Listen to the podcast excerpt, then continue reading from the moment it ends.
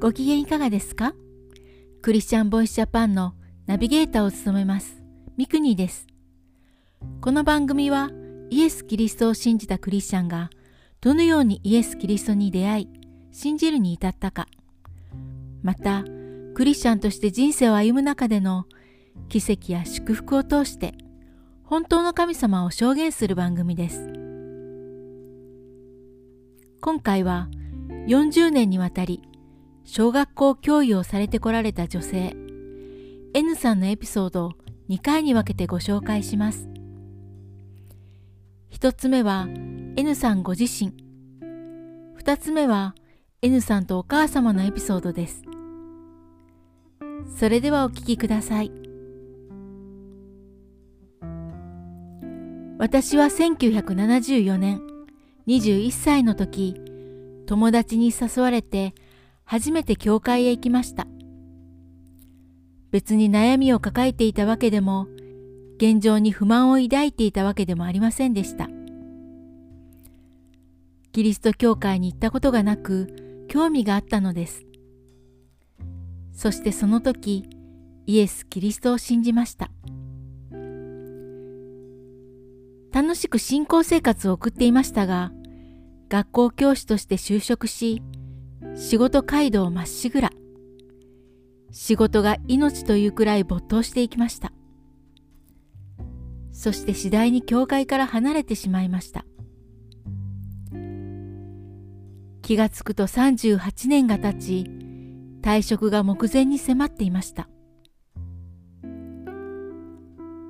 2学期のある冬の夜、テストの採点をしていた時、ふと退職したら私は何をするんだろう。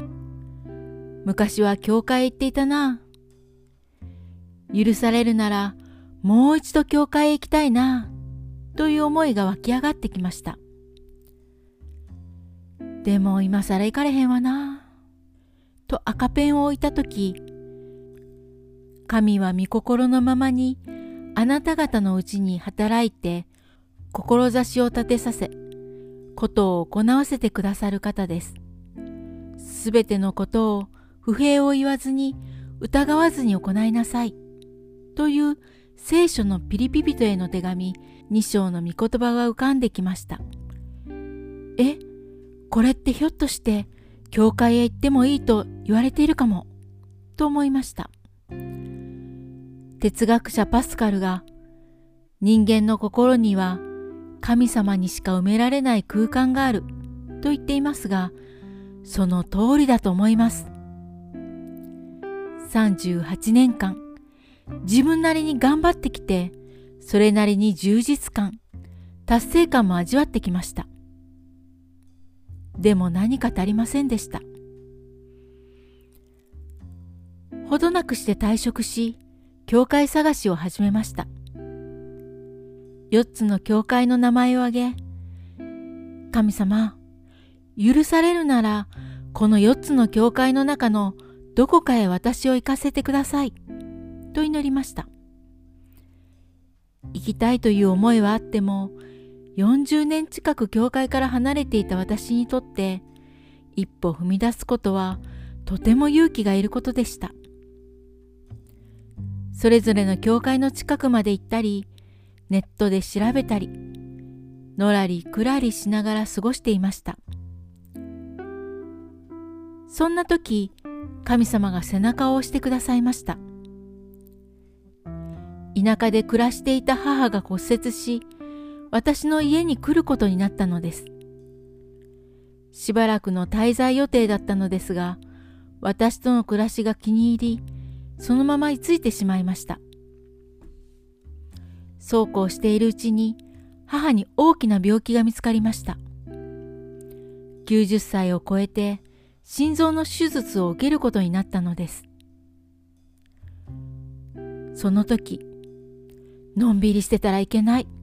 教会に行って神様のもとに立ち返り、母の手術のことを祈って、母も教会へ連れて行かなければ、母も救われなければ、と思いました。それを機に意を決して4つの中の1つの教会へ行きました。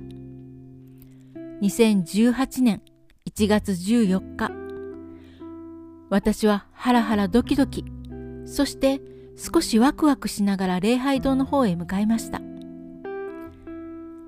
初めて来た人だと分かった愛さんが笑顔で私に駆け寄ってきて歓迎してくださいました礼拝堂に入るとたくさんの人であふれていました。ああ神様を信じている人がまだこんなにたくさんいるんや。今40年前のあの時と同じように信じている人の群れの中に自分は今いるんや。メッセージが聞けている。賛美してるんや。と感謝でいっぱいになりました。聖書の中の義明一章五節私はモーセと共にいたようにあなたと共にいる。私はあなたと共にいる。私はあなたを見放さず、あなたを見捨てない。という言葉は私にとって真実でした。もう二度と神様から離れたくないと思いました。いかがだったでしょうか ?N さんは現在40年の小学校教諭経験を生かしてチャーチスクールの先生をされています。子供一人一人のいいところを見つけていっぱい褒める教育をされています。これを聞いてくださっている人の中で今教会から離れている人がおられましたらぜひもう一度教会の方に足をお運びください。次回は N さんのお母様が一緒に教会へ行き、天に召されるまでのエピソードを続編でご紹介します。次回もお楽しみに。聞いてくださるすべての人の上にイエス・キリストの祝福がありますように。なお YouTube でもエピソード1から動画とテロップをつけて随時配信しています。ぜひこちらもご覧ください。チャンネル登録もよろしくお願いします。